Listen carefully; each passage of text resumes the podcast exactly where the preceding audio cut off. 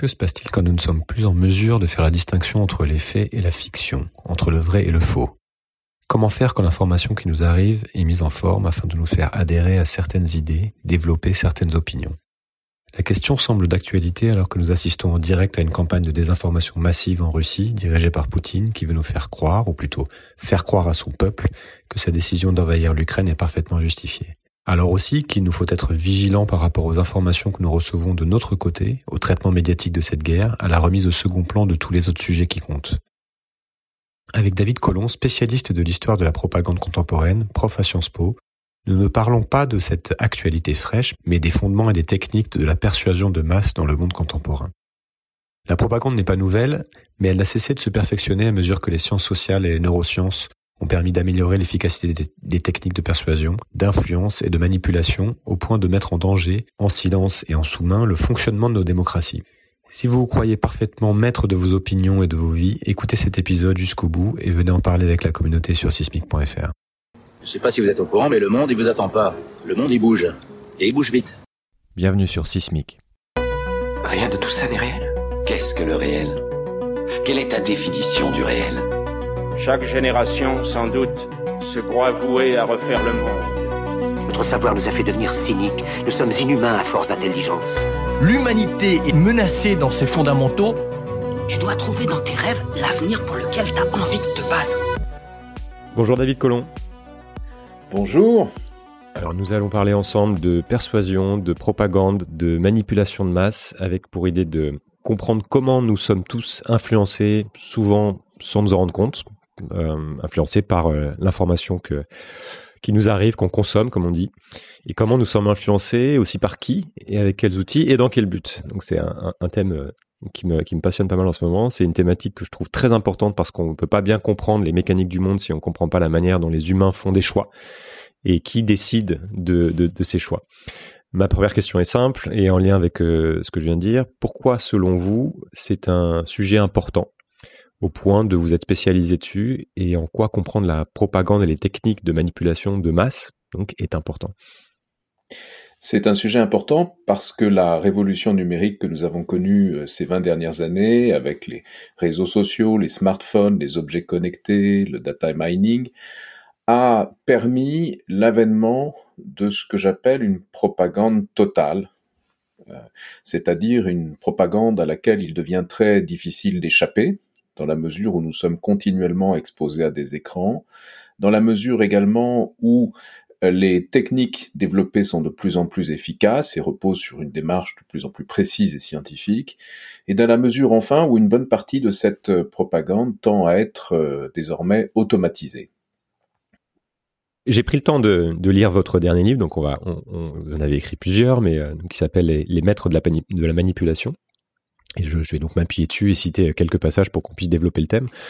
Je voudrais qu'on commence par définir de quoi on parle, euh, ce que je fais souvent parce que parce que c'est pas si évident. D'abord, quelle est euh, la différence entre convaincre, persuader, manipuler? Convaincre, c'est amener quelqu'un par un raisonnement ou par des preuves, par des faits, à admettre quelque chose comme vrai ou comme nécessaire.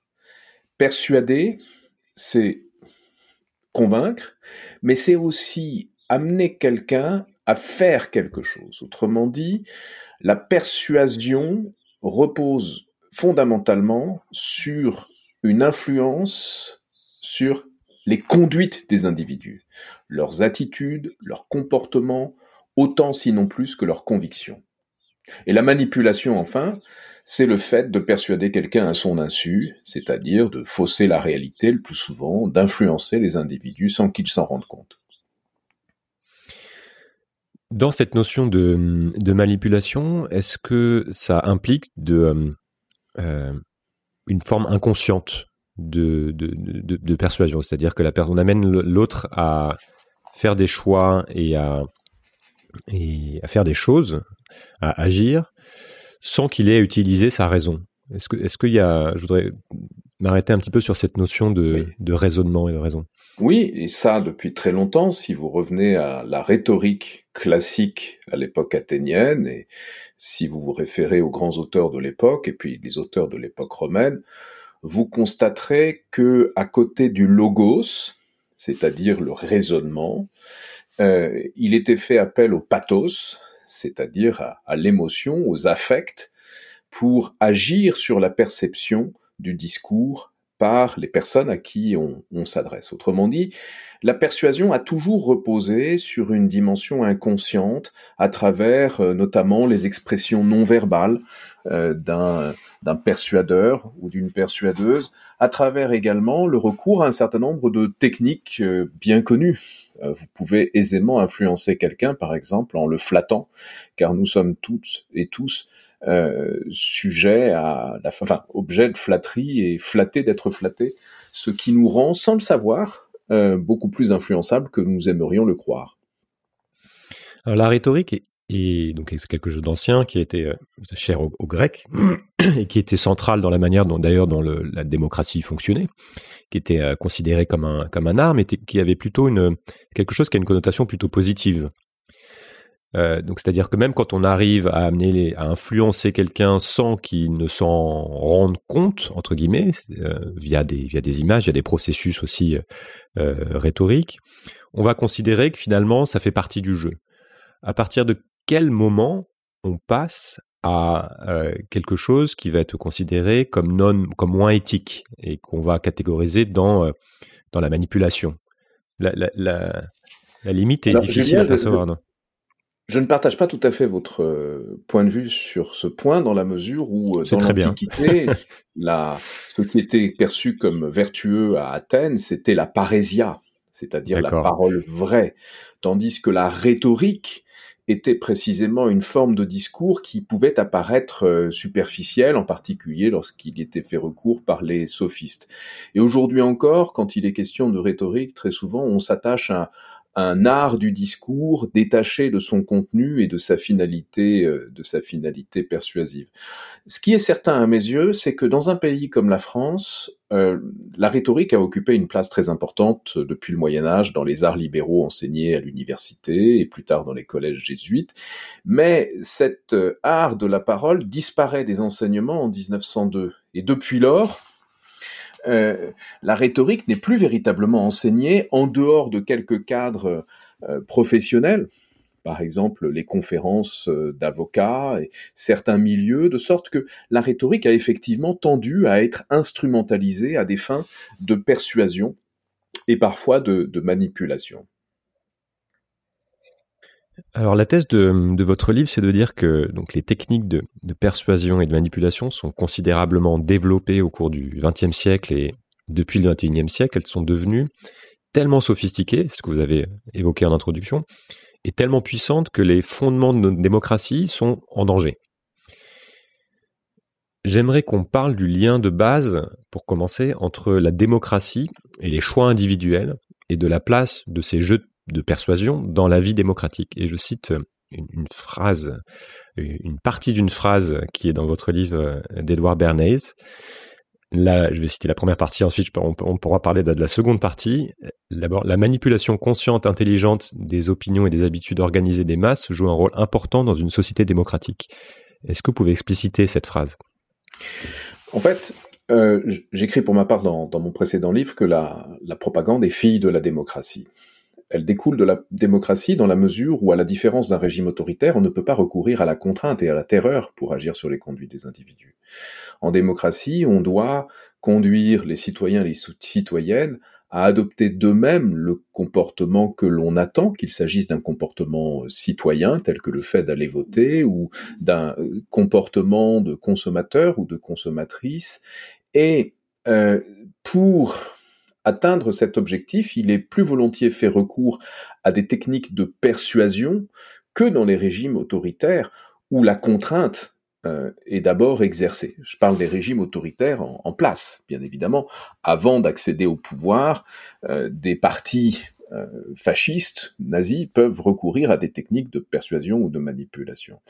Et donc, je, je raconte dans mon dernier livre que l'art de la persuasion de masse est né aux États-Unis euh, au tournant du, siècle, du XXe siècle, pour la simple raison que les États-Unis étaient alors la démocratie la plus avancée. Ils accordent le droit de vote aux femmes en 1920. C'est une grande puissance économique, industrielle, un très grand marché intégré, un pays également qui exporte beaucoup de ses biens à l'étranger, des biens culturels aussi bien que des biens de consommation. Et tout cela conduit cette société démocratique et libérale à euh, concevoir la nécessité euh, de recourir à des dispositifs de persuasion de masse dans l'intérêt même de la démocratie, à travers ce que Bernays, à la suite de Walter Lippmann, a appelé la fabrique du consentement, c'est-à-dire le fait de faire consentir la majorité du peuple à des décisions qui sont prises par les élites pour le bien du peuple ou par les experts, par les dirigeants pour le, bien du, peuple. Cela se traduit très concrètement par la naissance aux États-Unis des relations publiques, euh, le mot apparaît en 1897, euh, du lobbying, de la publicité scientifique, du marketing, des études de marché, des sondages, d'écoles de pensée tout entièrement vouées à l'étude des comportements humains, euh, mais aussi des laboratoires de recherche voués à l'étude de la communication persuasive. Les États-Unis, comme je l'écris dans mon livre, sont au XXe siècle et encore aujourd'hui l'atelier de la persuasion de masse, l'atelier du monde de la persuasion de masse. Il y a une deuxième partie, donc comme, euh, comme je l'évoquais à cette, à cette phrase. Donc Bernays parle de, la, de cette manipulation consciente et intelligente des sociétés démocratiques. Puis il ajoute ceux qui manipulent ce mécanisme social imperceptible forment un gouvernement invisible qui dirige véritablement le pays. Nous sommes pour une large part gouvernés par des hommes dont, nous ignorons tout, qui modèlent nos esprits, forgent nos goûts et nous soufflent nos idées. Alors on, va voir que cette idée de gouvernement invisible est probablement à nuancer. Mais on voit l'idée, en fait. Nous serions en permanence manipulés, amenés à faire des choix et à nous comporter d'une certaine manière sans en avoir conscience. Et si on ne comprend pas ça, en fait, on ne peut pas comprendre comment évoluent nos sociétés et donc qui, euh, qui est derrière, qui décide, qui, euh, qui est influent. Donc on va essayer de mettre, tout ceci un, peu en lumière. Euh, et, comme votre livre est, est un peu chronologique. Je voudrais qu'on qu suive aussi ça. Et puis vous avez parlé des premières, euh, l'apparition des premières tactiques de propagande. Donc vous parlez notamment de l'invention donc de, des RP, de la publicité, de Walt Disney même, du, euh, livre de Mao, puis de, Goebbels. Qu'est-ce qu'il euh, qu'est-ce faut retenir des, de ces techniques de propagande dites classiques, pré-internet, pré-technologie numérique, et quels sont les fondamentaux qui sont encore valides et utilisés aujourd'hui, puisque en fait il y en a plein. Je vais vous répondre en deux temps. D'abord, je voudrais revenir sur euh, la citation que vous avez donnée de Bernays. Il y a du vrai dans ce qu'il écrit, à savoir que des maîtres de la manipulation ont fait profession d'agir euh, à notre insu sur euh, nos comportements et nos attitudes. Et dans mon livre, je décris des portraits des 20 plus grands d'entre eux. Il y a en revanche du faux lorsqu'il parle d'un gouvernement invisible, ce qui suggère une forme de, de complot. Jamais ces 20 hommes ne se sont assis autour d'une table et lorsqu'ils ont travaillé ensemble, c'était le plus souvent en concurrence, ils se sont plagiés, enviés euh, tout au long tout au long du XXe siècle. Euh, il s'agissait pour Bernays d'essayer de, pousser sa propre entreprise et de se présenter comme un grand génie manipulateur qu'il était en partie, mais certainement pas autant qu'il le prétendait. Ensuite, pour répondre maintenant à votre question, je dirais que la persuasion est une science appliquée. Autrement dit, elle euh, a pour objectif quelque chose de très concret, très pratique, euh, encourager les, gens à voter, acheter ou ne pas voter, ne pas manifester ou manifester, cliquer sur un lien. Donc c'est un objectif pratique qui, pour être atteint, euh, fait appel à des connaissances tirées des sciences et des techniques.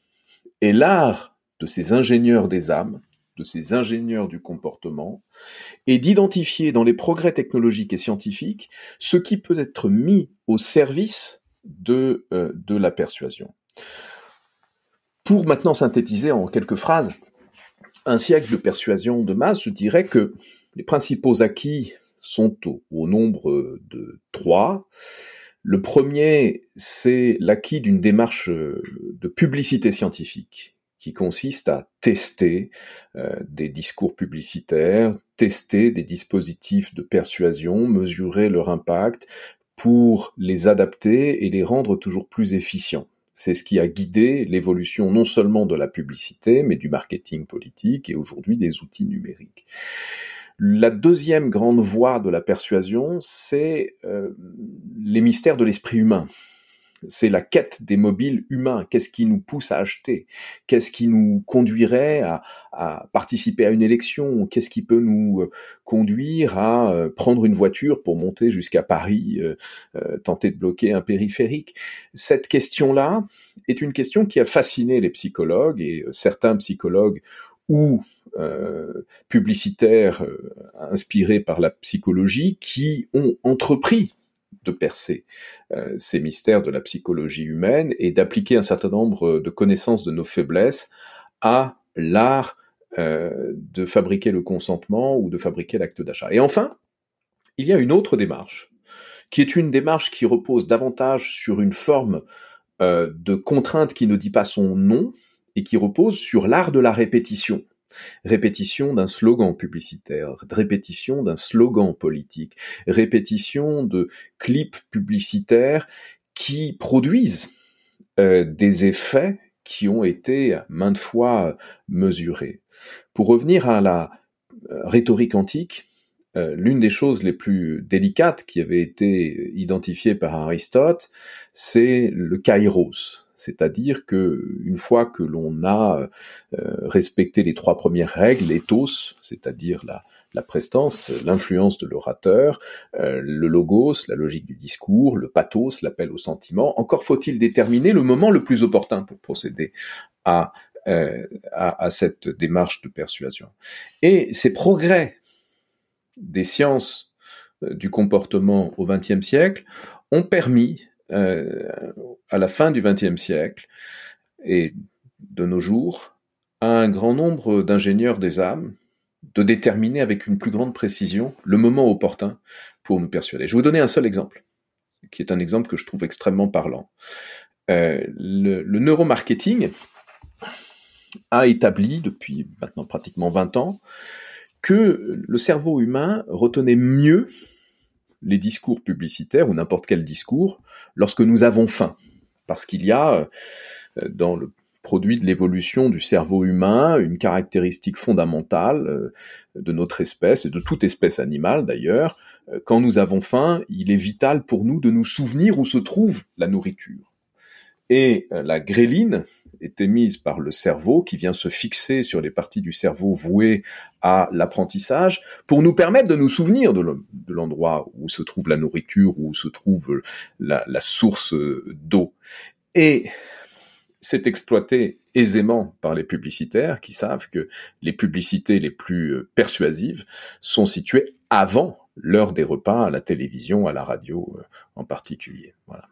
Donc c'est pas pendant le pendant la mi-temps de d'un match de foot ou pendant le Super Bowl. C'est euh, c'est quand on a faim. Quand on a faim.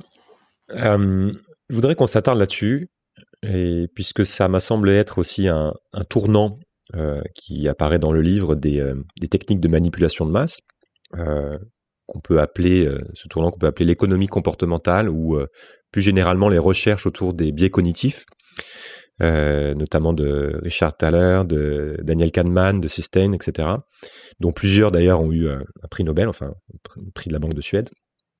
D'abord, qu'est-ce que euh, vous avez, cité un, vous avez cité un exemple, mais je pense que c'est important parce que c'est un sujet moi qui m'avait énormément marqué et qui est, finalement assez méconnu. Qu'est-ce qu'il est essentiel de comprendre sur le, fonctionnement du cerveau humain et sur la manière dont on forme nos opinions? Et qui fait qu'on est euh, certainement beaucoup plus manipulable, beaucoup plus influençable qu'on ne le pense généralement. Peut-être quelques exemples. Richard Thaler est, parti d'un constat. Lorsqu'il était étudiant en économie, euh, les êtres humains ne se comportent pas comme se comporte l'homo economicus dans la théorie économique néoclassique. Euh, il y a des comportements qui ne sont pas ne sont pas conformes à, ce modèle économique. Et par exemple, le fait que euh, nous sommes prêts à payer plus cher une bière dans un endroit chic que dans un endroit qui ne l'est pas, alors qu'il s'agit du même produit, de la même bière, de la même marque. Euh, donc c'est un, un, élément non pertinent pour la théorie néoclassique, mais qui se révèle extraordinairement pertinent. Il a mené de très nombreuses études et expériences précisément parce qu'il cherchait à comprendre euh, ces anomalies dans le comportement des consommateurs et des consommatrices. Et euh, son talent a été de s'inspirer des avancées de la psychologie sociale, de certains grands psychologues qui sont devenus prix de la Banque de Suède en mémoire de, sciences économiques en mémoire Alfred Nobel, c'est-à-dire prix Nobel d'économie, euh, en étudiant précisément les biais cognitifs, les biais heuristiques qui affectent notre façon de voir les choses. Je vais vous donner un, un autre, un autre exemple qui est fondamental pour Kahneman, il distribuait des objets à ses étudiants dans une expérience dans son amphithéâtre, euh, aux uns des objets de la même valeur. Bon. Et euh, il constatait que euh, les objets, que les étudiants avaient beaucoup de mal à échanger l'objet qui leur avait été donné contre un objet de la même valeur. En particulier les mugs de l'université, qu'ils voulaient par-dessus tout garder. Et c'est ce qu'il a appelé l'effet dotation. Cet effet de dotation, qui lui a valu le prix Nobel, euh, se traduit par de très nombreux comportements qui ne sont pas très rationnels du point de vue euh, de, l'économie néoclassique, mais qui se révèlent évidents lorsque l'on est lorsque l'on est euh, confronté à, la, à, la, vie courante. Par exemple, cela se traduit par le phénomène des soldes. Thaler, a écrit, fixer un prix que vous considérez comme normal, donner un rabais, et les gens considéreront euh, économiser de l'argent en achetant le produit au rabais. Vous voyez ces gens qui rentrent des soldes en vous disant oh, tu ne sais pas combien d'argent j'ai économisé aujourd'hui, alors qu'ils ont fait euh, ont fait brûler la carte bancaire. Euh, autrement dit, euh, on peut exploiter certaines caractéristiques de notre appréhension de l'environnement à des fins de persuasion. Très facile de persuader les gens d'acheter. C'est très facile également euh, de les persuader d'adopter un comportement qu'ils n'auraient pas adopté d'eux-mêmes si on n'a pas agi sur leur environnement. Et c'est là l'idée fondamentale avec Kassenstein du nudge, euh, c'est-à-dire de ce petit coup de coude, de ce petit coup de pouce, coup de coude pour attirer l'attention des gens sur quelque chose, coup de pouce pour les encourager à agir dans le sens voulu, en agissant sur l'environnement du choix, l'architecture du choix, Placez des légumes à hauteur des yeux dans un restaurant universitaire et vous encouragerez de facto les étudiants à consommer davantage de légumes sans avoir à leur tenir de discours en ce sens. Dessinez une petite mouche au, fond des urinoirs et vous verrez euh, les coûts de nettoyage des toilettes euh, baisser en flèche. Euh, dessinez des ronds sur les quais de gare et vous verrez les usagers du train respecter davantage la distanciation physique que sans ces petits ronds, sans qu'il soit nécessaire de leur tenir un discours commitatoire. Euh, dites aux, aux, contribuables que 90% d'entre eux payent leurs impôts dans les temps. Euh, si auparavant il y en avait 70%, vous en verrez peut-être 5% de plus payer leurs impôts dans les temps par biais de conformisme. Les psychologues sociaux et les économistes comportementaux ont établi une liste de plusieurs centaines de biais heuristiques cognitifs. Chacun de ces biais heuristiques cognitifs s'est traduit par l'élaboration de dispositifs de persuasion qui les exploitent. Alors cette compréhension de, on pourrait passer des heures là-dessus parce qu'on n'imagine pas justement le. Il y, a, combien de, biais euh, identifiés au total? Plusieurs centaines, c'est ça? Des centaines. Des centaines, oui. Des centaines. Donc on n'imagine pas bien. ça me fait toujours. Euh, ça m'étonne toujours en fait de, percevoir à quel point en fait on ne on ne comprend pas la manière dont on fait nos propres choix. Et, euh, pardonnez-moi, je vais vous donner, l'exemple le plus simple que j'ai moi-même expérimenté quand j'étais directeur du campus euh, euh, de, Sciences Po à, Paris. On avait des, des, imprimantes en libre service pour les étudiants qui imprimaient en recto. Et moi, ça m'horripilait de voir la consommation de papier pour imprimer en recto. on a fait passer les imprimantes en, en recto verso par défaut en exploitant ce que l'on euh, connaît comme le biais de statu quo. C'est-à-dire que la plupart du temps, lorsque vous êtes face à un objet de ce type ou une interface numérique, euh, vous acceptez les choix par défaut qui ont été, euh, faits, sans avoir conscience d'être influencé comme ça. passer les imprimantes en recto verso a réduit de 40% la consommation de papier. Nous sommes continuellement l'objet de, ce type de, dispositifs qui ont un grand mérite. Je n'ai pas brimé la liberté de mes étudiants en mettant le recto verso euh, par défaut. Chaque étudiant ou étudiante pouvait continuer d'imprimer en, recto à condition de modifier les paramétrages. On a toujours la possibilité de modifier les paramétrages. Et le nudge a cela de fantastique qu'il respecte formellement la liberté, le libre arbitre des individus qui peuvent très bien ne pas suivre euh, l'orientation qu'il leur est suggérée. Comment... Non, non, non, mais comment, euh, je voudrais rester un petit peu là-dessus, ça, m'amène à, une question qui est comment se fait-il que euh, nous soyons malgré tout toujours autant convaincus que nous faisons l'essentiel de nos choix de manière rationnelle? Euh, et que voilà. D'abord, j'imagine parce nous n'avons pas connaissance de ça, on ne l'apprend pas, on ne l'enseigne pas. Mais Pourtant, à chaque fois, on a l'impression que nos opinions sont construites parce que on a raisonné, que euh, nos choix de vie sont construits parce qu'on a raisonné, euh, alors qu'en fait, la plupart du temps, ce n'est pas la raison qui intervient dans la plupart de nos choix. Qu'est-ce qui fait que on, reste à ce point convaincu et euh, qu'est-ce qui fait qu'on se raccroche à, cette, à la raison pour expliquer nos choix? Je crois que fondamentalement, l'espèce humaine a du mal à admettre la part de l'aléa, du hasard, dans un certain nombre de phénomènes. Euh, il y a un biais bien connu qui est le biais rétrospectif, qui nous voit rétrospectivement euh, considérer l'événement le plus aléatoire comme euh, prévisible, logique. nous voulons attribuer une cause à chaque chose. Et vis-à-vis -vis de nous-mêmes, nous souffrons d'un autre biais qui est un biais d'optimisme, qui nous conduit précisément à surévaluer nos capacités à appréhender le monde qui nous entoure et l'imprévisibilité. Euh, il y a des livres extraordinaires, des études fantastiques sur les prédictions des experts. Euh, et tous ces livres sur les prédictions des experts montrent une chose, c'est que les experts se sont toujours trompés quand ils ont fait des prédictions. Euh, systématiquement trompés.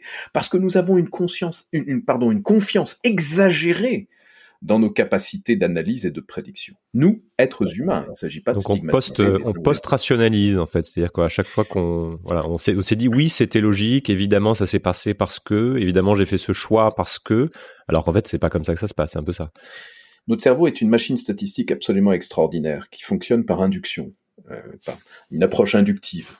Chaque euh, série d'événements nous euh, conduit à construire une forme de rationalisation et de déterminisme, à établir des corrélations là où il n'y en a pas nécessairement. Et c'est une caractéristique qui est aisément exploitable à des fins de, persuasion ou de manipulation. Alors on va parler de ça, cette, donc cette compréhension de la, la psychologie humaine est, un tournant parce que ces recherches ont bien sûr été utilisées pour influencer nos comportements.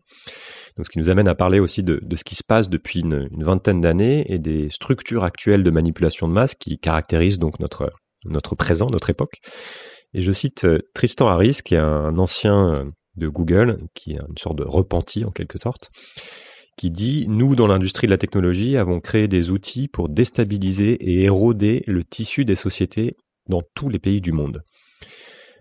À la base du fonctionnement des, de ce qu'on appelle les GAFA, donc Google, Amazon, Facebook, etc., Apple, il y a ce qu'on appelle la technologie persuasive. Est-ce que vous pouvez nous raconter cette histoire et, euh, m'expliquer en quoi elle est fondamentale pour comprendre la manière dont, notre monde fonctionne aujourd'hui? On pourrait d'abord ne plus les appeler les GAFA et les appeler les MAMA. Euh, parce que c'est Meta, Amazon, Microsoft, Alphabet. Euh, donc je trouve que Mama, c'est plus parce que ça. Voilà. Et puis, donc, les il, y a, les équivalents en Chine et, et ailleurs. Les BAPX, oui.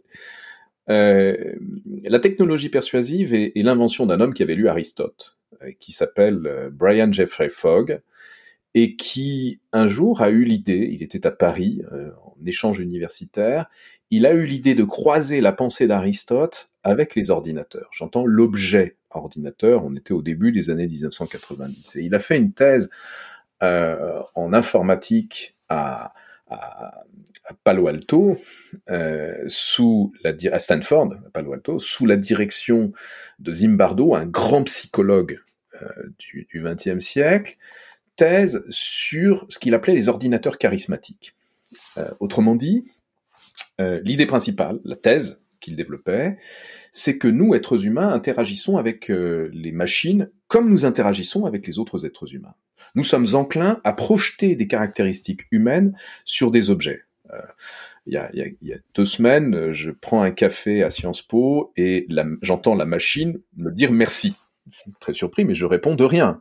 C'est plus fort que moi. Je ne peux pas ne pas répondre de rien. Ouais, on est poli. nous avons euh, et, et, sa thèse est absolument extraordinaire parce qu'elle repose sur une série d'expériences qui vont toutes dans ce sens, qui avaient été faites par d'autres depuis euh, la fameuse expérience d'Eliza en 1968 avec un, un, ingénieur qui avait créé un, une, application euh, qui donnait l'impression d'un ordinateur qui répondait à nos questions alors qu'il se contentait de les répéter, de les reformuler, mais nous, nous étions conduits à échanger avec cet ordinateur. Bref, nous accordons une confiance à la machine comparable à celle que nous accordons aux humains. Et ensuite, à partir de là, euh, Fogg, euh, dans, dans, dans son laboratoire qu'il a créé à Stanford, un laboratoire voué à, la formation de comportements humains, euh, de behavior design, de design du comportement, a conçu une multitude de techniques euh, visant à influencer les utilisateurs d'un ordinateur dans le sens voulu. Il a, euh, dans son livre, euh, résumé une bonne partie de, son œuvre, son livre Persuasive Technology, et il a par exemple identifié le fait que nous étions aisément euh, influençables par euh, des compagnons numériques, vous savez, ces coachs numériques qui peuvent nous orienter dans le sens euh, voulu par leur designer. Nous sommes volontiers influencés par la facilité avec laquelle nous réalisons quelques actions. Par exemple, le fait de pouvoir acheter en un clic favorise un achat impulsif au détriment de la réflexion et nous fait consommer davantage. Ça a été une grande révolution dans la mesure où à, son corps défendant, Brian Jeffrey Fogg a implanté l'idée chez ses élèves que ces faiblesses de la psychologie humaine pouvaient être exploitées au service de grandes entreprises qui ont recruté ces élèves, Google, Facebook, des entreprises qui au début des années 2000 était obsédé par une chose qui était la croissance du nombre d'utilisateurs. C'est-à-dire que la valeur d'une entreprise n'était pas déterminée par les bénéfices qu'elle dégageait, elle ne dégageait pas de bénéfices, mais par le nombre d'utilisateurs que l'on avait et la qualité de leur engagement. C'est ce qui a donné naissance, c'est ce que l'on appelait le, euh, ça donné naissance au growth hacking, le piratage de croissance, qui en réalité reposait sur un piratage du cerveau humain pour nous rendre euh, accro à ces outils numériques. Euh, les plus anciens dont je suis se souviennent de ce moment où vous êtes entré en contact avec Facebook lorsque vous recevez un mail pour vous dire que quelqu'un que vous connaissez a publié sur Facebook une photo de vous et que si vous voulez voir la photo, il vous faut cliquer et vous inscrire sur Facebook, ce que naturellement vous faites, de peur de voir quelques photos compromettantes. Et c'est un exemple parmi tant d'autres d'outils qui alors ont été créés à des fins de, à des fins de, manipulation euh, par, par ces géants du numérique. Et on va parler de Facebook euh, plus particulièrement, puisque c'est euh, puisque c'est évidemment important de comprendre comment ça fonctionne. Je voudrais m'arrêter sur un, un point, une, forme de tête de digression ou de retour en arrière dans notre conversation, mais qui est sur sur cette idée que en fait ceux qui utilisent, enfin certains de ces personnes qui utilisent des, techniques de manipulation le font aussi parce que pour eux, euh, ça peut être pour le plus grand, pour un bien supérieur. C'est-à-dire qu'à partir du moment où, euh, on, comprend qu'on peut influencer les masses dans un sens et que les humains ne sont pas rationnels, finalement, il faut les aider à faire euh, des meilleurs choix pour eux-mêmes, etc., etc. Est-ce que euh, est-ce qu'on peut parler un petit peu de ça, de, savoir aussi, puisque c'est pas forcément des gens qui veulent faire du mal ou manipuler tout prix, il y en a, on va en reparler. Mais voilà, il y, a, une philosophie derrière. Euh, beaucoup de ces grands maîtres de la manipulation ont fait le constat euh, de l'irrationalité du comportement humain et de la nécessité de rationaliser autant que faire se pouvait euh, cette irrationalité, de sorte de conduire les gens à, leur bonheur, y compris malgré eux. Thaler en est un bon exemple. Euh, parce que le nudge visait à encourager les gens à faire ce qui était bon pour eux. Euh, Fogg en est également un bon exemple, puisque personnellement, il a développé des outils euh, pour la société Weight Watchers pour aider les gens qui voulaient maigrir à le faire. mais la persuasion et la manipulation est un outil. Autrement dit, comme l'écrivait le psychologue Dichter, c'est l'équivalent d'un couteau avec un couteau, euh, vous pouvez faire le bien comme vous pouvez faire le mal. Et des techniques conçues pour faire le bien peuvent aisément se retourner contre nous. Permettez-moi de vous donner un exemple, euh, qui est euh, un exemple de, B.J. Fogg qui évoquait beaucoup un psychologue comportementaliste qui est Bruce Frédéric Skinner, un comportementaliste radical qui a travaillé sur le conditionnement opérant, c'est-à-dire le moyen par lequel on peut renforcer un comportement voulu chez des individus. Euh, et ces expériences les plus célèbres concernaient des, des rats dans une boîte que l'on appelle la boîte de Skinner, avec un levier de nourriture et puis des stimuli.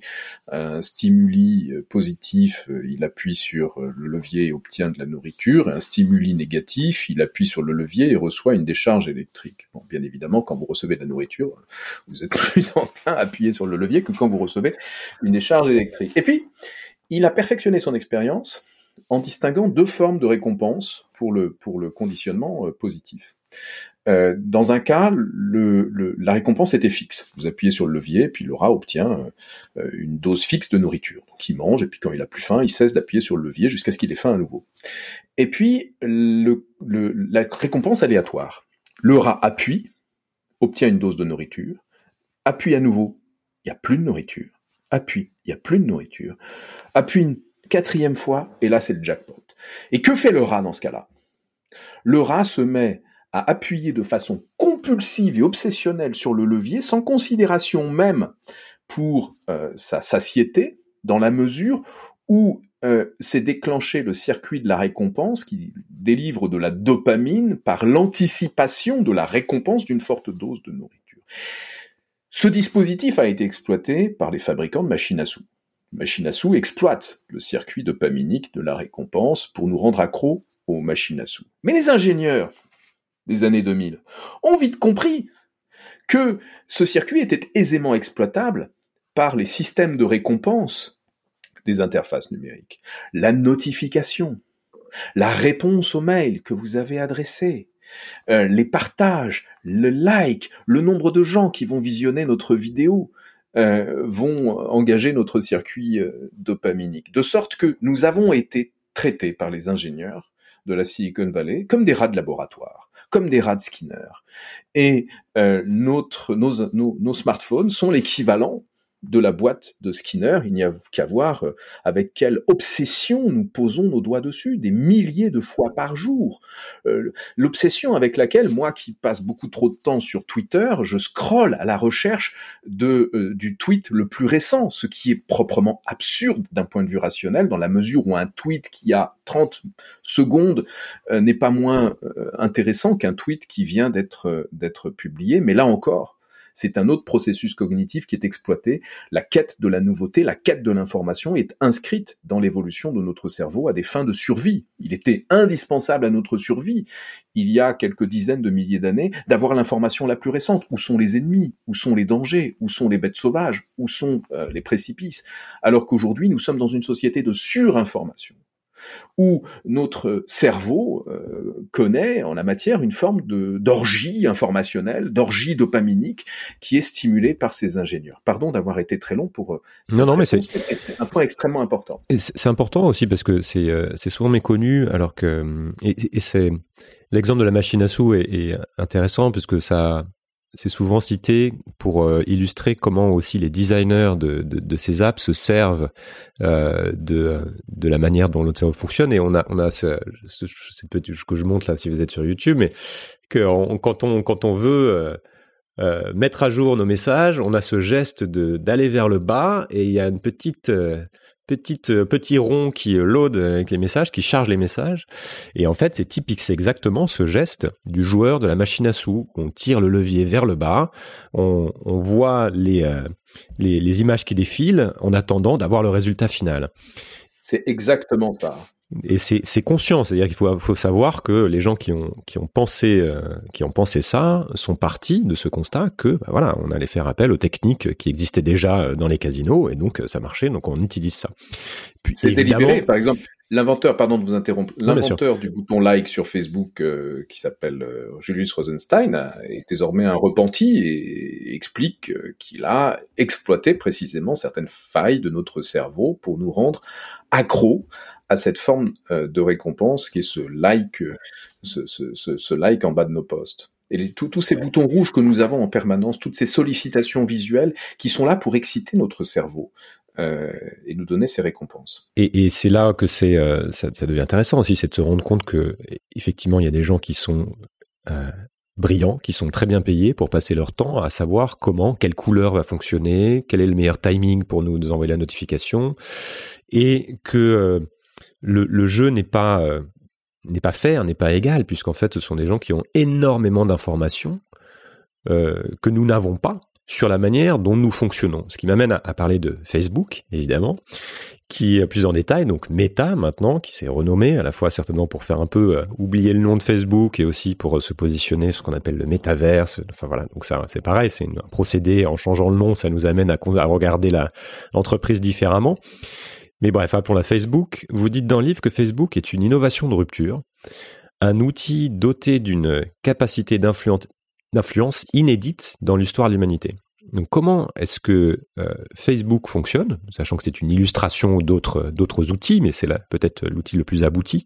Comment est-ce que Facebook fonctionne et pourquoi dites-vous que c'est une arme de manipulation massive à la portée de et aussi à la portée de quiconque avec un budget suffisant? Il ne faut d'abord pas oublier que Mark Zuckerberg est fils de psychiatre et a étudié la psychologie à Harvard. Et qu'il a, euh, dès février 2004, exploité ses connaissances de la psychologie humaine à des fins de manipulation pour parvenir à persuader ses camarades féminines à Harvard euh, de s'inscrire sur The Facebook, ce qui s'appelait The Facebook à l'époque, mettre leur photo de profil, indiquer leur numéro de téléphone portable, indiquer également leur orientation sexuelle et leur situation sentimentale. avant février 2004, personne ne se promenait dans les rues avec une porte-carte indiquant bonjour, je m'appelle David, je suis hétérosexuel, marié. Ça n'existe pas. Et voici mon numéro de téléphone portable et mes photos de vacances. Bon, ou alors quelqu'un qui finissait rapidement à l'asile. Euh, ça, c'est le premier point il y a une intention délibérée dès le départ d'exploiter un certain nombre de caractéristiques psychologiques euh, humaines pour le succès de cette plateforme. Et puis ensuite, il y a eu le piratage de croissance que j'évoquais. Puis le tournant se produit en 2007, lorsqu'il s'agit pour euh, Zuckerberg de monétiser sa plateforme, qui n'est pas encore la première. Euh, MySpace est devant en nombre d'utilisateurs. Et il s'appuie sur les innovations de Google en matière de euh, ciblage publicitaire. Et du jour au lendemain est créé ce que l'on appelle alors euh, chez Facebook le graphe social, qui consiste à enregistrer et analyser les interactions sociales entre les utilisateurs de Facebook. La grande particularité de Facebook par rapport à Google, c'est précisément que c'est un réseau social. On connaît euh, la nature de vos liens avec telle ou telle personne, votre degré d'amitié, d'amitié, de, proximité, etc. Et il ouvre la plateforme à des développeurs extérieurs sur une API euh, qui permet aussi d'accélérer le rythme de l'innovation en permettant aux développeurs de capter des données de leur côté, des utilisateurs et de leurs amis, mais aussi à Facebook de capter les données produites par ces développeurs et de capter aussi certaines de leurs idées. Comment est-ce que Facebook procède? C'est assez simple en réalité. Euh, d'abord, le métier de Facebook, comme Zuckerberg l'a dit, c'est d'apprendre. D'apprendre de qui? Des utilisateurs, c'est-à-dire des êtres humains, de leurs interactions. Cet apprentissage repose sur des outils qui suivent euh, les principales démarches de ce que l'on appelle l'apprentissage machine. Il y a d'abord la démarche inductive, vous allez inférer des probabilités sur la base des données disponibles euh, quant au comportement des individus, euh, déterminer des caractéristiques personnelles sur la base de leur comportement sur les réseaux sociaux. Il y a une démarche déductive qui consiste à réaliser des expériences sur les utilisateurs, ce qui est parfaitement légal puisque c'est ça fait partie des conditions d'utilisation de Facebook. Nous acceptons quand nous utilisons Facebook d'être sujet à des expériences pour, je cite, améliorer la qualité du service. Fin de citation. Euh, et puis enfin, il y a ce que l'on appelle euh, communément l'intelligence artificielle, c'est-à-dire le deep learning, l'apprentissage profond, qui consiste à détecter en temps réel euh, des, visages, identifier des gens, détecter des émotions, euh, détecter des traits de, de personnalité. Facebook euh, innove par l'échelle. On parle de 3 milliards d'utilisateurs, près de 2 milliards d'utilisateurs quotidiens connectés 50 minutes par jour en moyenne. L'ampleur des données collectées qui ne se résume pas aux données produites par l'utilisation de Facebook, mais qui euh, reposent sur des données gigantesques collectées par des partenariats, notamment avec des courtiers en données, notamment avec des fabricants de téléphones, notamment avec des développeurs d'applications euh, et euh, des accords avec certains certains services aussi. Euh, et outre l'échelle, il y a cette possibilité absolument démentielle qui est de tester en temps réel euh, l'influence de la plateforme sur le comportement des individus. Facebook, au début des années 2000, avait publié certaines études absolument fascinantes. Il y en avait euh, qui portaient sur l'influence de Facebook sur la participation aux élections aux États-Unis. Euh, et euh, deux études ont été publiées qui vont dans le même sens, euh, à savoir que Facebook peut influencer la participation électorale tout simplement par un petit nudge, une petite boîte de dialogue qui rappelle aux utilisateurs qu'il y a une élection pour les encourager à, à et que leurs amis ont, ont déjà voté, etc. Voilà, dire qu'ils ont déjà voté, dire où ils peuvent aller voter.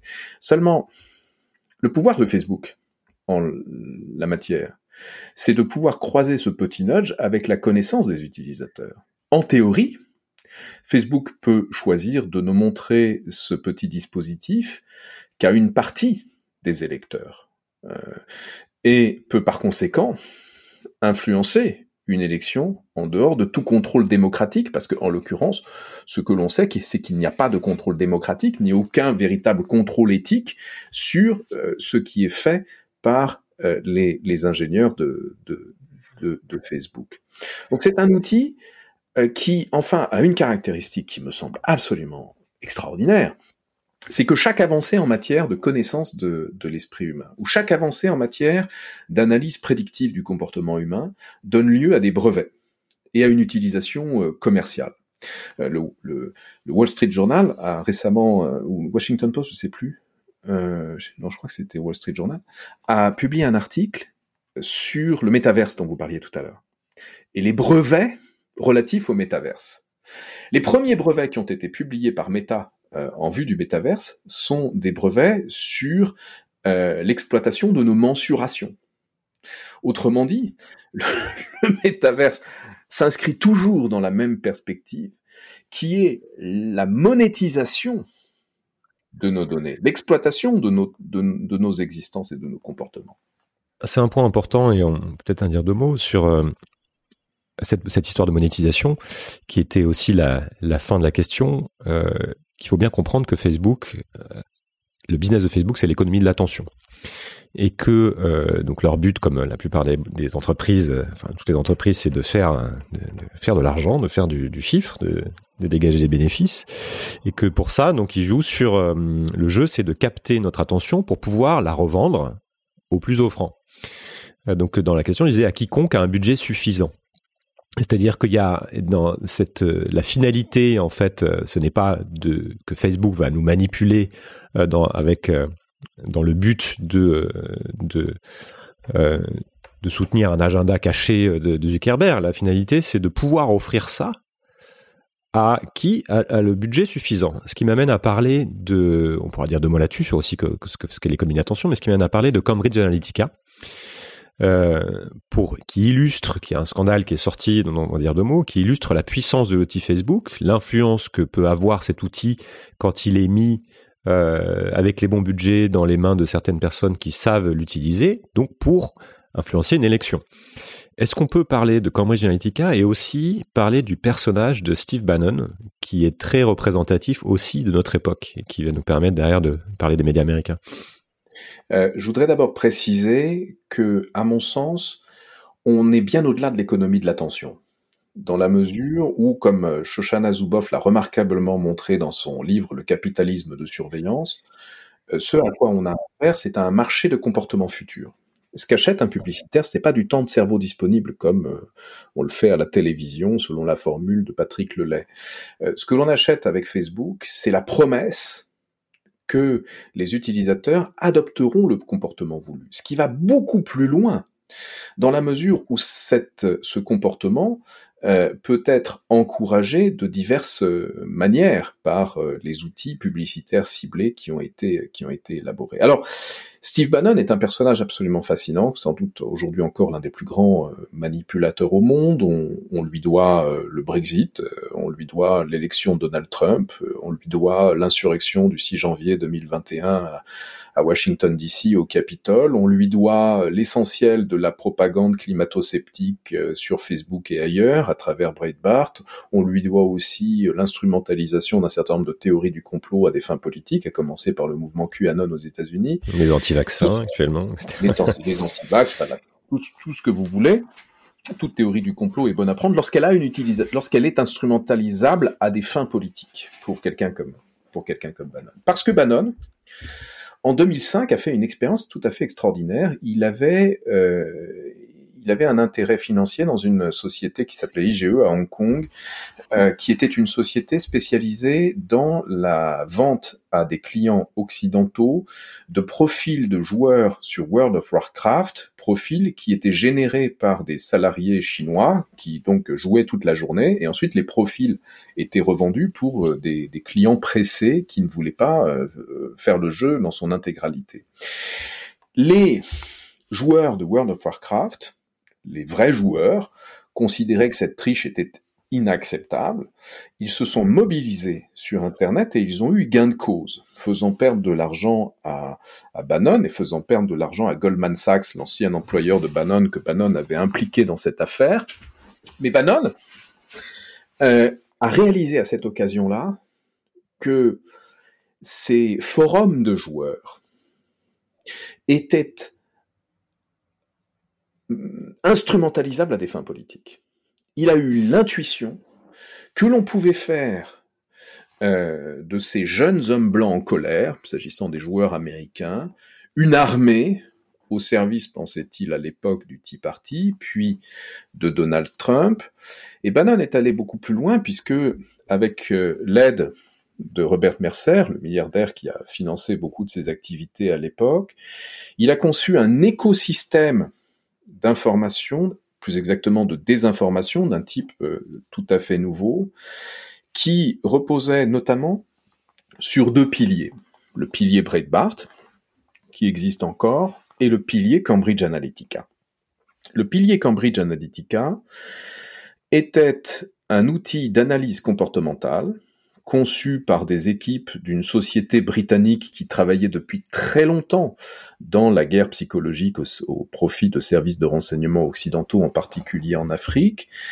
Et euh, l'idée de Bannon était de se servir de cet outil d'abord pour modéliser les comportements politiques sur, euh, par des outils d'analyse, d'apprentissage profond, des outils algorithmiques, et ensuite de cibler un certain nombre d'individus en fonction de caractéristiques psychologiques, afin précisément d'exploiter ces caractéristiques psychologiques pour orienter leur comportement, euh, leur comportement électoral.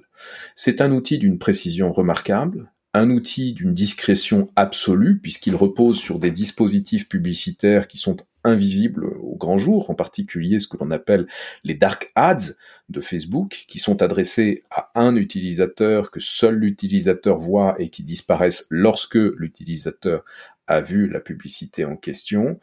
Et ce sont des outils qui, euh, aujourd'hui, tentent à se généraliser, même si Cambridge Analytica a disparu.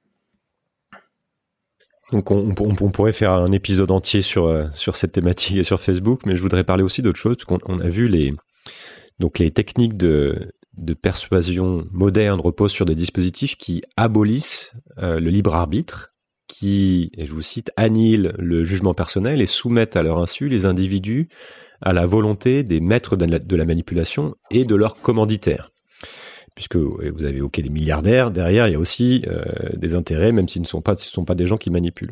Donc on est donc très loin de, de l'époque où seules les techniques de rhétorique comptaient, euh, qui sont finalement très visibles, euh, et par ailleurs on ne voit plus du tout quand on est manipulé et qui nous manipule. Je voudrais aussi parler du rôle de, de la télévision, qui reste malgré tout un média extrêmement important. CNews est devenu, je crois, la première chaîne d'info euh, de France, euh, si je me trompe pas, et CNews est calqué première chaîne d'information en continu, oui, en termes d'audience. Euh. Et CNews est calqué sur le modèle de Fox News aux États-Unis. Qu'est-ce qu'il faut comprendre de ce modèle et de comment il, il structure le, le rapport au monde de millions d'Américains, pendant le cas de Fox News, et de comment ça est en train de structurer le, le rapport au monde de millions de Français? À l'origine de, Fox News, il y a Roger Ailes, et puis Rupert Murdoch qui a financé son lancement. Euh, Fox News a été créé en 1996, mais Roger Ailes avait d'ores et déjà une très longue expérience de, consultant en communication télévisuelle. Il a, pour aller vite, euh, fait l'élection ou la réélection de quatre présidents des États-Unis. Le premier d'entre eux, c'était Richard Nixon, en 68, qui avait un gros problème. Qui, il, ne passait pas du tout bien, enfin il passait très mal à la télévision. Euh, la télévision, c'est à cause de la télévision qu'il avait perdu l'élection de 1960. Je me souviens euh, débat quoi avec Kennedy. Oui. Débat avec Kennedy, euh, la télévision également lui a fait perdre le poste de gouverneur en 62 en Californie, et l'équipe de, de, Nixon, dont Hale ça fait partie, a eu une idée qui était de s'appuyer sur la télévision pour construire une image de la réalité du candidat précisément distincte de la réalité. Construire l'image d'un candidat à l'aise qui euh, dialogue, qui répond, euh, d'un candidat pour lequel on a envie de voter.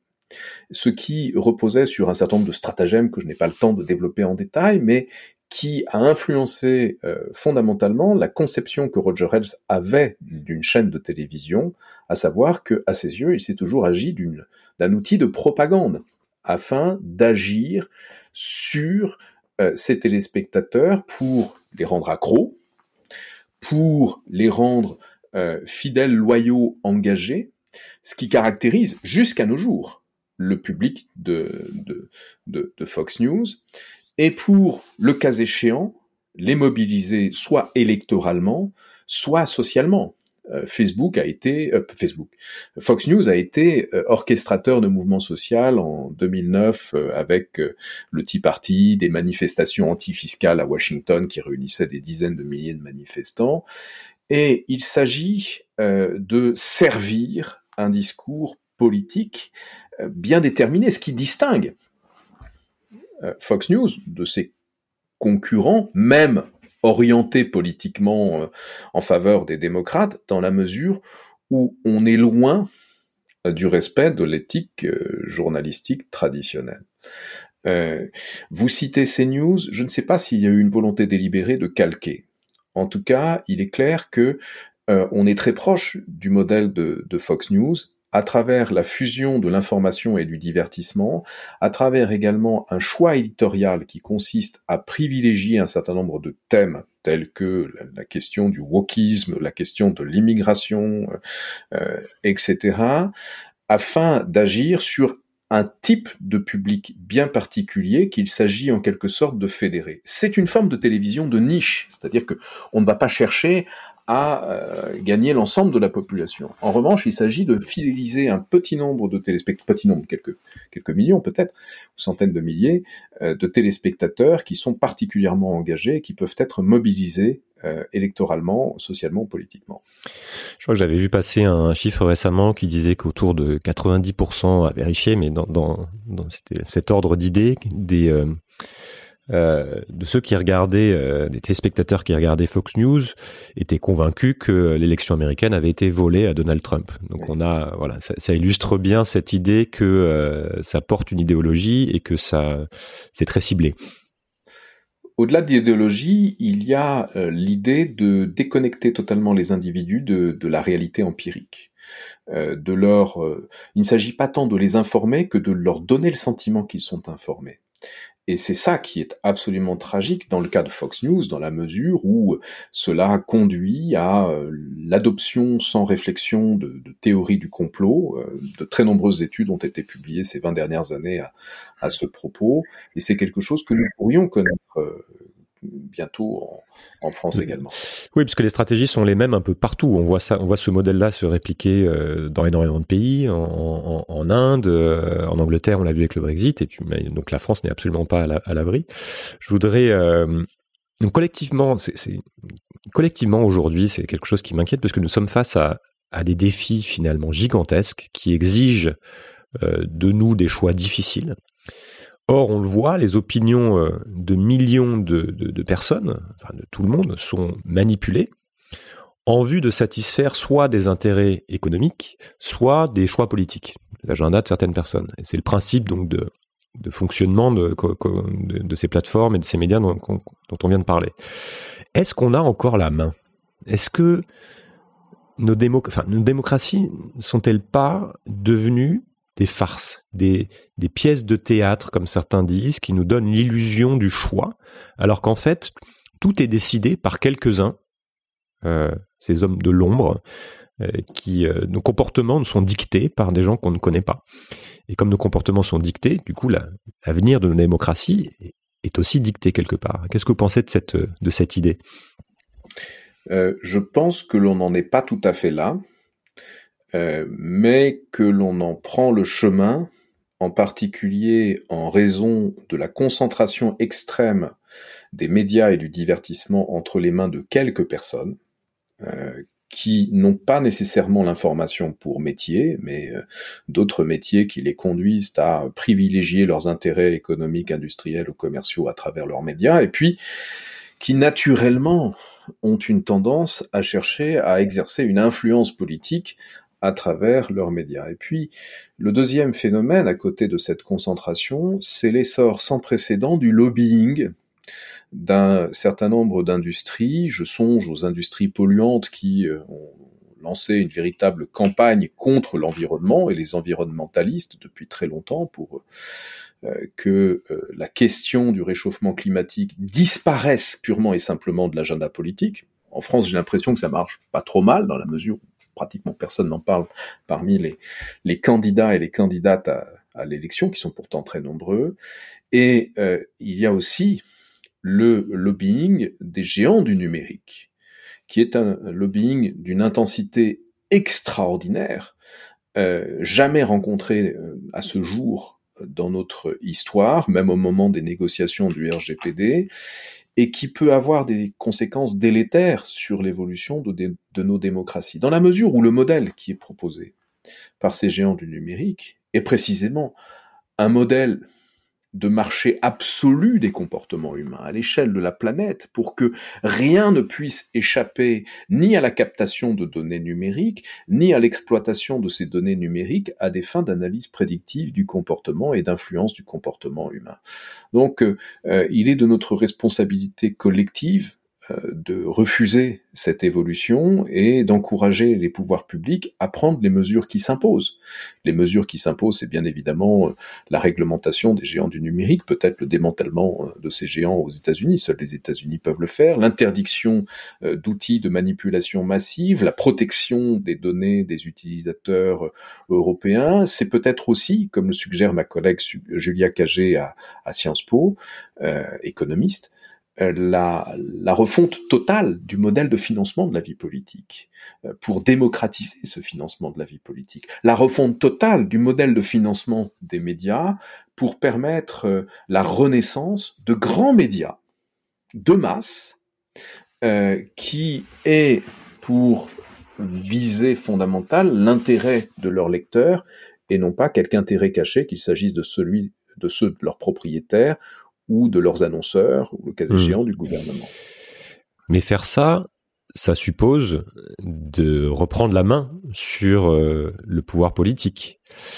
Comment est-ce qu'on fait ça dans un contexte où Facebook existe toujours, euh, où, euh, comme vous le disiez, ce sont des, milliardaires avec certainement leur propre intérêt en vue qui, qui détiennent la majorité des médias. Est-ce que le système n'est pas déjà finalement trop fermé? Est-ce que Je ne crois pas. Et du coup, quelle serait la stratégie pour euh, pour aboutir? Est-ce qu'il faut du coup interdire Facebook? Je vois que Meta parlait de quitter l'Europe d'ailleurs, parce que enfin voilà. je ne crois pas un seul instant. crois pas un instant non plus, mais ils ont annoncé pour la première fois une baisse du nombre de leurs utilisateurs et perdu 350 milliards de, de valorisation boursière. Ils vont pas renoncer aux centaines de millions d'utilisateurs européens. En revanche, en revanche, je pense que on peut retourner un certain nombre de caractéristiques euh, de la technologie euh, contre les géants du numérique. Euh, ou même, on peut retourner la pensée de certains libertariens à la tête de ces géants du numérique contre eux. Ils ont souvent euh, en tête euh, le, roman d'Ayn Rand, euh, que l'on a traduit en, français par La Grève, Atlas Shrugged. Ayn Rand, dans son, dans son roman, imaginait ce qu'il adviendrait si les entrepreneurs, les industriels faisaient la grève, allaient se retirer sur une île, et bien évidemment, explique Ayn Rand, la société s'effondrait. Qu'arriverait-il à Facebook, Google, si nous refusions d'utiliser non seulement les outils numériques, mais le matériel numérique porteur de manipulation. Euh, la voie a été ouverte par, euh, par, par Apple lorsque il y a eu la révélation de l'utilisation des outils de Facebook pour du trafic d'êtres humains au Moyen-Orient. Apple a dit à Facebook, écoutez, vous réglez ce problème ou sinon vous disparaissez de l'App Store. Le problème a été réglé dans la journée. Euh, autrement dit, pourquoi ne pas nous exercer une pression sur les fabricants euh, pour qu'ils nous proposent des outils matériels sur lesquels aucun logiciel malveillant ne figure, sur lesquels on ne va pas voir nos euh, données GPS consulter des centaines de fois par jour pour alimenter des bases de données à l'autre bout du monde. Autrement dit, de la même façon qu'on a labellisé un certain nombre de choses, on pourrait concevoir un label éthique en matière numérique qui s'appliquerait à des produits euh, qui nous garantissent euh, d'être préservés de la manipulation de masse. Et je suis certain que si un tel outil existait, nous serions nombreux à l'acheter. Aujourd'hui, nous n'avons pas le choix. Nous n'avons pas le choix.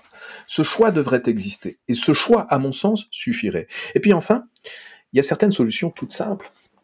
Euh, la force de la manipulation numérique repose sur une caractéristique euh, de ces outils qui est euh, le fait que le code fait la loi, selon l'expression de Lawrence Lessig. Autrement dit, euh, les lignes de code produisent des effets immédiats et universels.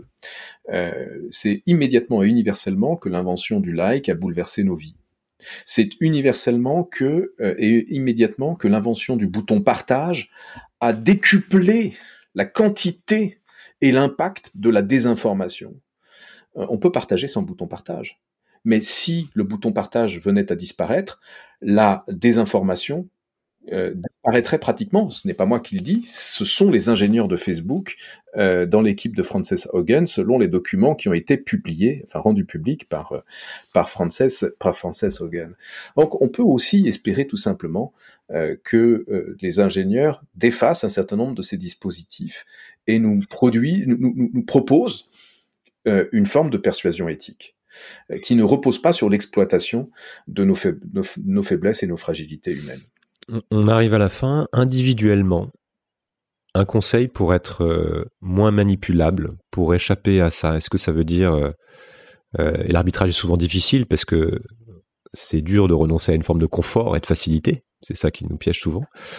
Mais qu'est-ce que ça veut dire? Ça veut dire ne, plus être sur les réseaux. Ça veut dire utiliser différents outils, quitter Gmail. Comment Qu'est-ce que vous faites vous et qu'est-ce que vous recommandez? Non, vous savez, euh, il est très difficile euh, de, quitter ces outils dans la mesure où ils sont devenus euh, oligopolistiques et incontournables. pour notre vie entière, et quels que soient les outils que nous utilisons, les données sont au final récupérées par Google, Meta et, par d'autres. Donc je pense que il y a deux choses à faire. Si on veut être moins manipulable, la première, c'est selon la formule du premier commandement de Douglas Rushkoff, dans les dix commandements du numérique, ne pas être toujours on c'est-à-dire se réserver du temps off. Euh, faire une petite expérience, une journée sans téléphone portable. On réapprend des choses extraordinaires. On réapprend à aller d'un point A à un point B, on, réapprend à se perdre. Se perdre, c'est parfois bien, on fait, des, on fait des rencontres quand on se perd, on découvre des choses quand on se perd. Euh, on va au-delà euh, du chemin qui nous est tracé par, par Waze ou par tout autre outil de ce genre. Donc, ne pas être toujours on, c'est aussi euh, éteindre ses écrans une heure avant de s'endormir, euh, c'est de se préserver du temps pour la lecture. Je ne parle pas nécessairement de mon livre, euh, c'est se préserver du temps pour passer du, des moments de qualité avec avec sa famille. Je me surprends de temps en temps, enfin même trop souvent, à scroller sur Twitter en présence de, de, de mes mmh. enfants. C'est pas quelque chose de oui, ne pas allumer son son téléphone avant avant une certaine heure pas matin, être Hmm. C'est aussi préserver certains espaces sans numérique. Euh, aucun outil numérique dans la chambre à coucher. Aucun objet connecté dans la chambre des enfants. Aucun objet qui vient, euh, qui vient prélever des données à l'insu de ses utilisateurs. Ça, je pense que c'est une règle absolument fondamentale. Préserver un minimum d'espace euh, chez soi à l'abri de la collecte systématique de données. Et puis enfin, euh, s'agissant de notre propre attitude à l'égard des outils, je crois que euh, il faut que nous réapprenions à exploiter les potentialités de notre cerveau. Daniel Kahneman, que vous citiez tout à l'heure, distinguait le système 1, intuitif, qui est souvent euh, exploité à des fins de manipulation numérique, et le système 2, qui n'est pas infaillible non plus, réflexif, mais qui nous préserve d'un certain nombre de réflexes affectifs euh, qui contribuent par exemple à la propagation euh, de la colère, de la haine, des fausses informations sur les réseaux sociaux. À chaque fois que nous sommes tentés de partager un contenu sur la base de ces sentiments, la haine, la colère euh, ou une extraordinaire joie, euh, prenons le temps de réfléchir et demandons-nous vraiment si nous avons besoin de partager, si ce partage est véritablement utile. C'est un effort que je, je m'impose personnellement, ce qui me conduit à publier relativement peu et à partager relativement peu de contenu. Mais euh, si nous, nous, développons cette attitude, nous pouvons espérer réduire euh, la part et l'influence et l'impact de, de, la désinformation sur les réseaux sociaux.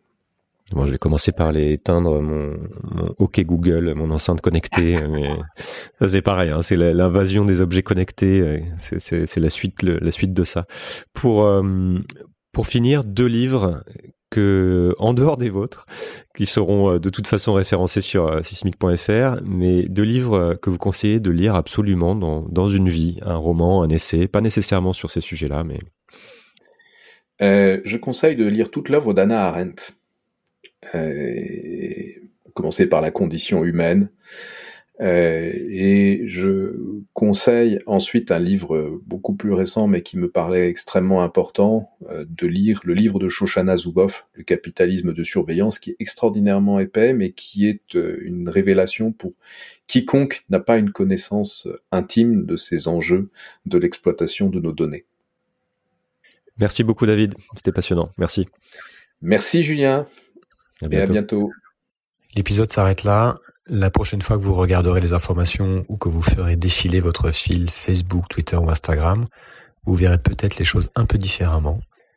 Personnellement, je trouve assez difficile de décrocher les infos alors qu'une guerre a lieu en Europe et que la situation peut dégénérer à tout moment, mais j'essaie de prendre du recul par rapport aux images et aux gros titres, du recul par rapport à notre manque collectif de recul et de ne pas me laisser hypnotiser par la machine médiatique.